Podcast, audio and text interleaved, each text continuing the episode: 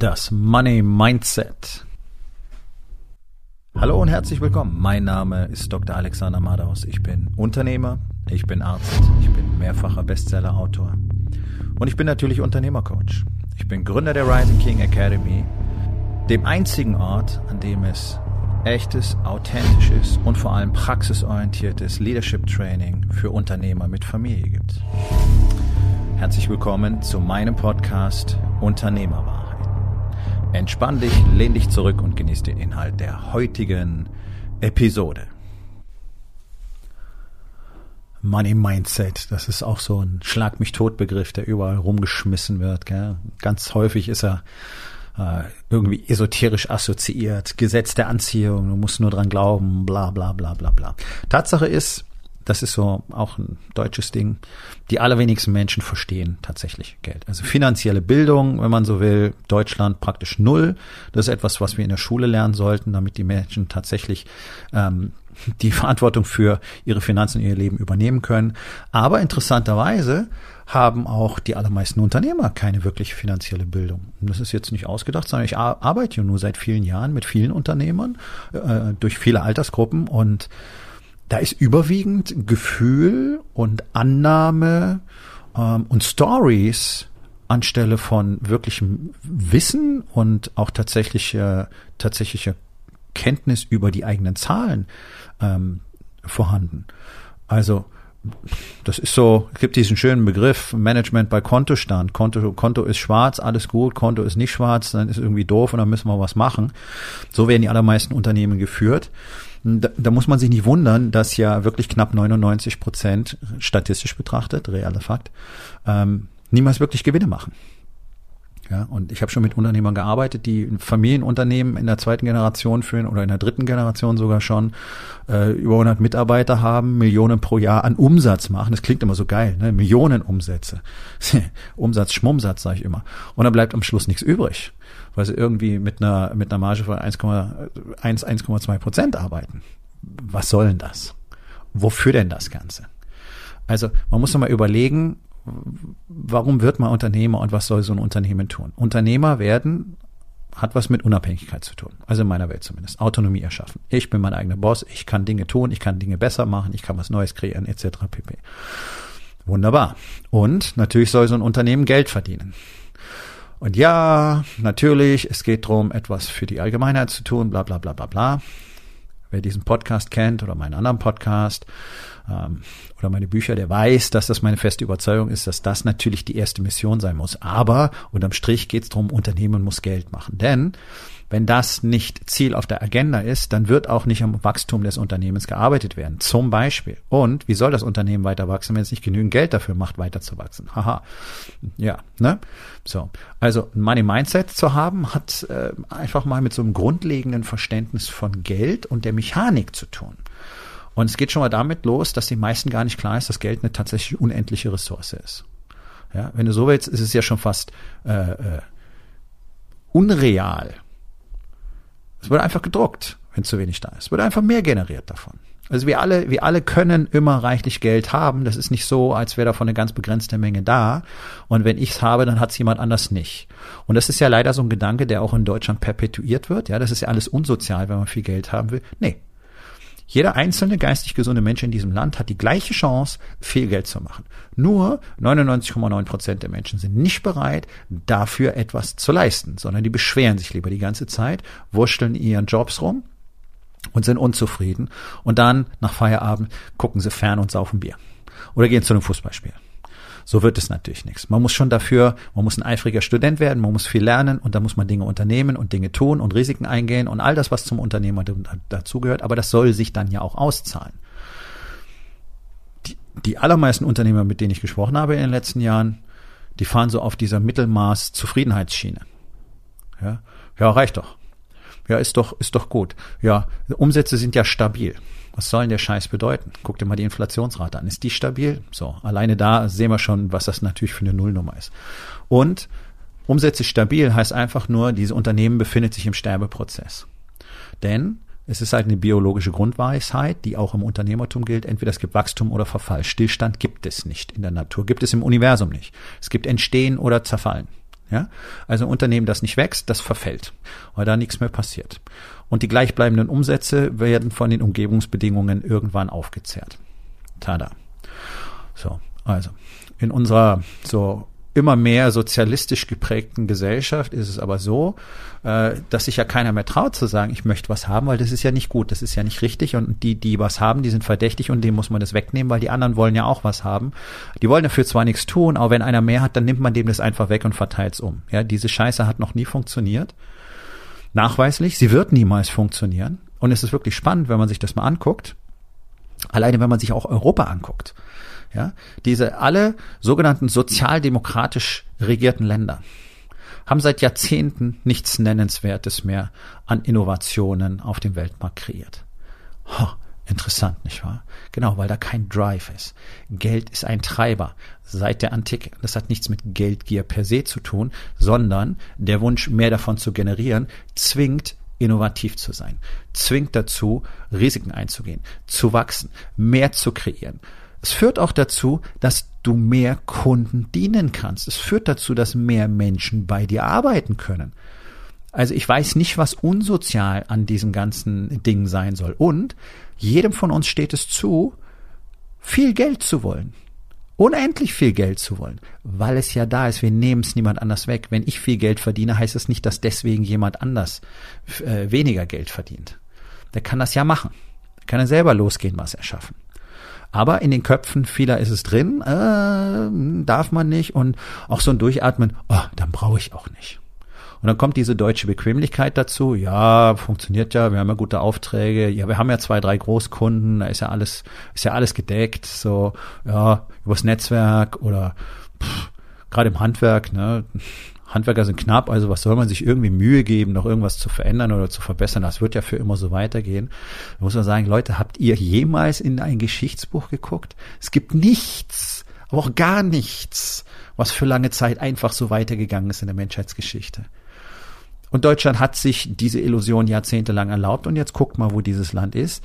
In allen Feldern weit abgeschlagen im internationalen Vergleich. Was Lebenserwartung angeht, Lebensqualität, Privatvermögen, Bruttoinlandsprodukt pro Kopf und so weiter. Es ist lächerlich.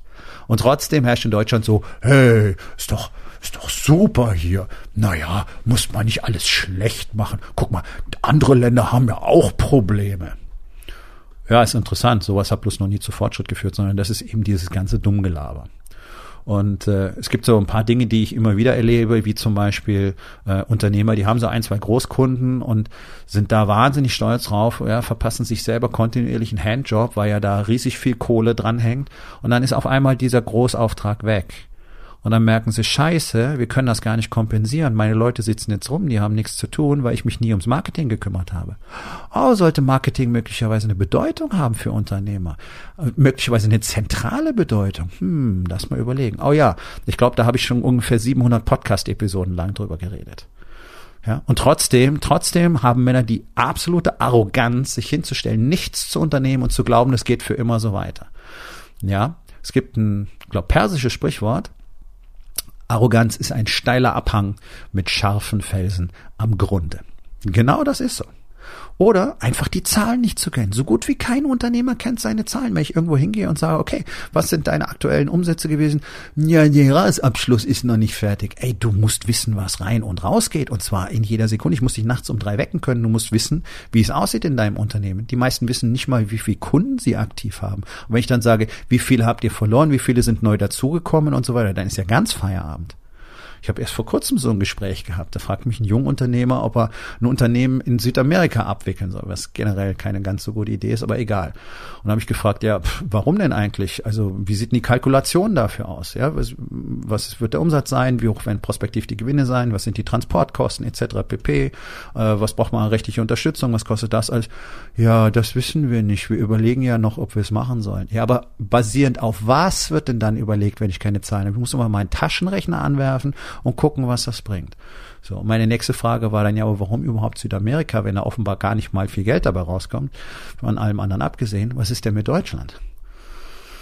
Ja, wie? Ich sag, na ja, wie viele Kunden habt ihr denn? Da war die Antwort, ja, es gibt 10.000 Fachbetriebe, die wir beliefern können. Ich sag, nee, nee, wie viele Kunden habt ihr? Ja, 2000. Ja, ich weiß, wie groß das Unternehmen ist und so. Ich sage, nee, ihr habt keine 2000 Kunden. Ja, das äh, variiert ja, das sind ja nicht alles feste Kunden. Ich sage, okay, wie viele Kunden habt ihr bisher dieses Jahr? Fünf. Okay. Zwischen fünf und 2000 ist eine riesige Schere. Wenn ich natürlich in meinem Kopf 2000 Kunden habe, die es gar nicht gibt, dann fühle ich mich extrem sicher.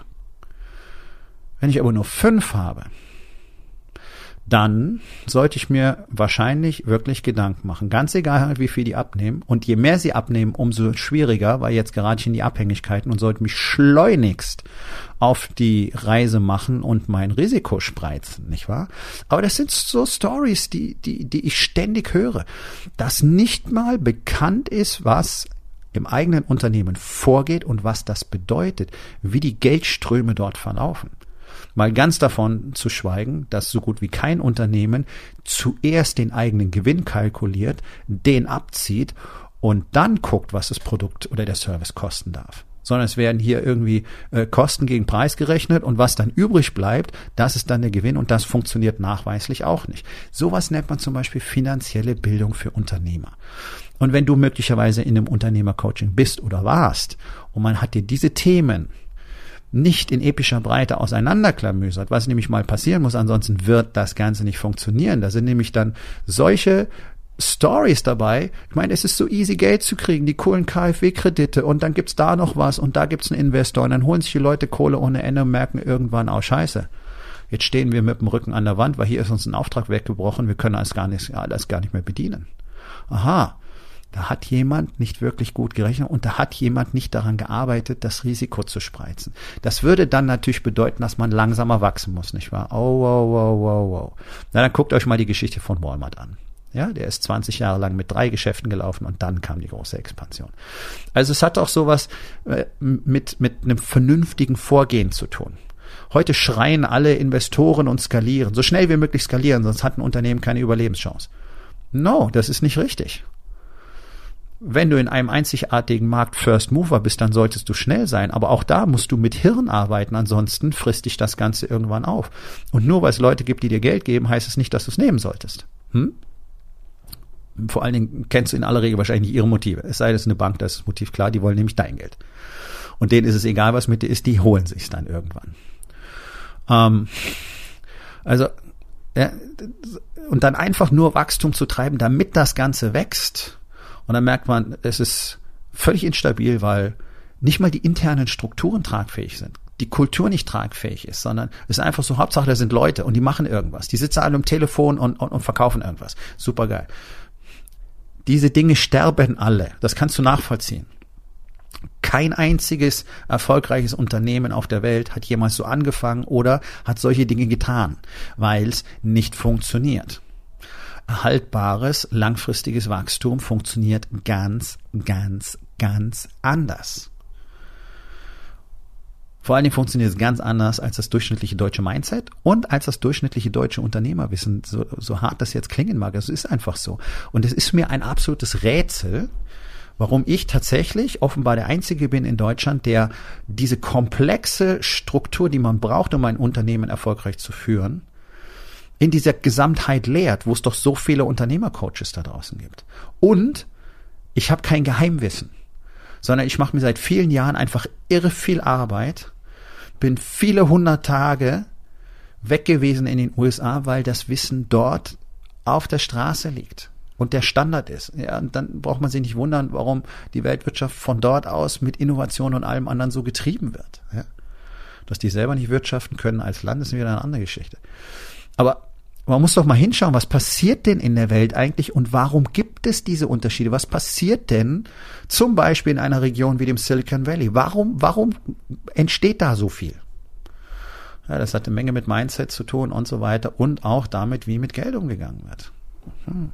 So. Also, Reich sparen geht nicht. Geld festhalten, dass es möglichst lange reicht, ist die dämlichste Idee. Beste Idee ist immer zu gucken, wie kann ich mehr Geld machen. Wenn eine Rechnung reinkommt, die hoch ist, dann überlege ich als erstes, wie kann ich jetzt mehr Geld machen. Habe ich von meinem ersten Coach gelernt. Dir sind die Steuern zu hoch, mach mehr Geld. Tada! So. Also hör auf, dir selber zu erzählen, darf man nicht oder ist nicht cool oder geht nicht und hör auch auf, dir zu erzählen, man kann das nicht teurer verkaufen. Ach, das ist eine eigene Podcast-Episode, merke ich gerade. Ja, weil das ist auch kompletter Nonsens. Ich habe in verschiedenen Branchen Hochpreisprodukte verkauft, sehr erfolgreich, tue es noch. Also mir muss keiner erzählen, dass es nicht geht. Ich kenne so viele Unternehmer aus so vielen Ländern, die hochpreisig verkaufen, ganz egal in welcher Branche. Es hat was damit zu tun, was du zu bieten hast und wie du kommunizieren kannst. Und Kommunikationsskills sind in Deutschland ja ach, das ist ja noch schlimmer als finanzielle Bildung. Da braucht man sich nicht wundern, dass die, die, Arbeitnehmer alle unzufrieden sind, dass es keine echten Teams gibt, dass es schwierig ist, Mitarbeiter zu kriegen, dass es schwierig ist, die guten Mitarbeiter zu halten und so weiter. Das hat nämlich alles zentral mit Kommunikation zu tun. Und wenn du nicht ein exzellenter Kommunikator bist, ein exzellenter Leader, dann wirst du niemals bekommen, was du gerne möchtest. Denn auch das ist so eine, so eine Wahrheit. Wenn du Leute findest, die so erfolgreich, so groß geworden sind, dann sind die immer sehr gut in Kommunikation und haben in der Regel wirklich ausgeprägt gute Leadership Skills. Nee. Ich rede nicht von Konzernen. Da ist es was ganz anderes. Da ist alles ganz schrecklich, weil die gar nicht verstehen, wie Leadership wirklich geht und das einfach so in ihr, in ihrem Führungs, äh, in ihren Führungsmannschaften an, anders tradieren mit Druckdrall und Geschwindigkeit. Aber das ist eine Story für einen anderen Tag.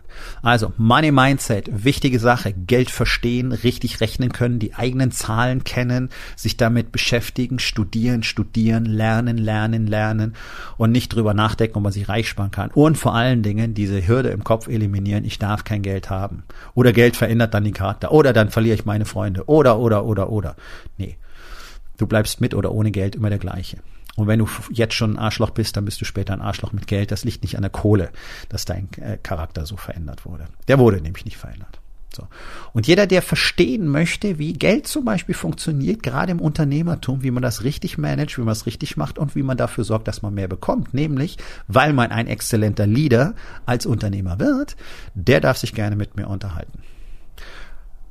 Die Rising King Academy zeigt Unternehmern seit Jahren bereits sehr erfolgreich, wie das funktioniert. Und für alle, die das auf eigene Faust machen wollen, gibt es jetzt ab kommenden Monat neu das On-Demand-Programm, das 1% Empire, ähm, wo halt keine persönliche Arbeit mit mir enthalten ist, aber das gesammelte Wissen aus vielen Jahren und vor allen Dingen all das, was du wirklich in dieser Kombination brauchst, um ja quasi garantiert ein erfolgreiches Unternehmen aufzubauen. Damit steigen deine Chancen nämlich auf über 85 Prozent, ansonsten liegen sie nahezu bei null. Die internationalen Statistiken sagen das sehr eindeutig. Eindeutig. Gut, wenn du an einem von beiden Interesse hast, sag mir einfach Bescheid. Geh auf rising-king.academy. Dort findest du alle Informationen und auch die Möglichkeit, mit mir Kontakt aufzunehmen. Nun, das war's mit der heutigen Episode.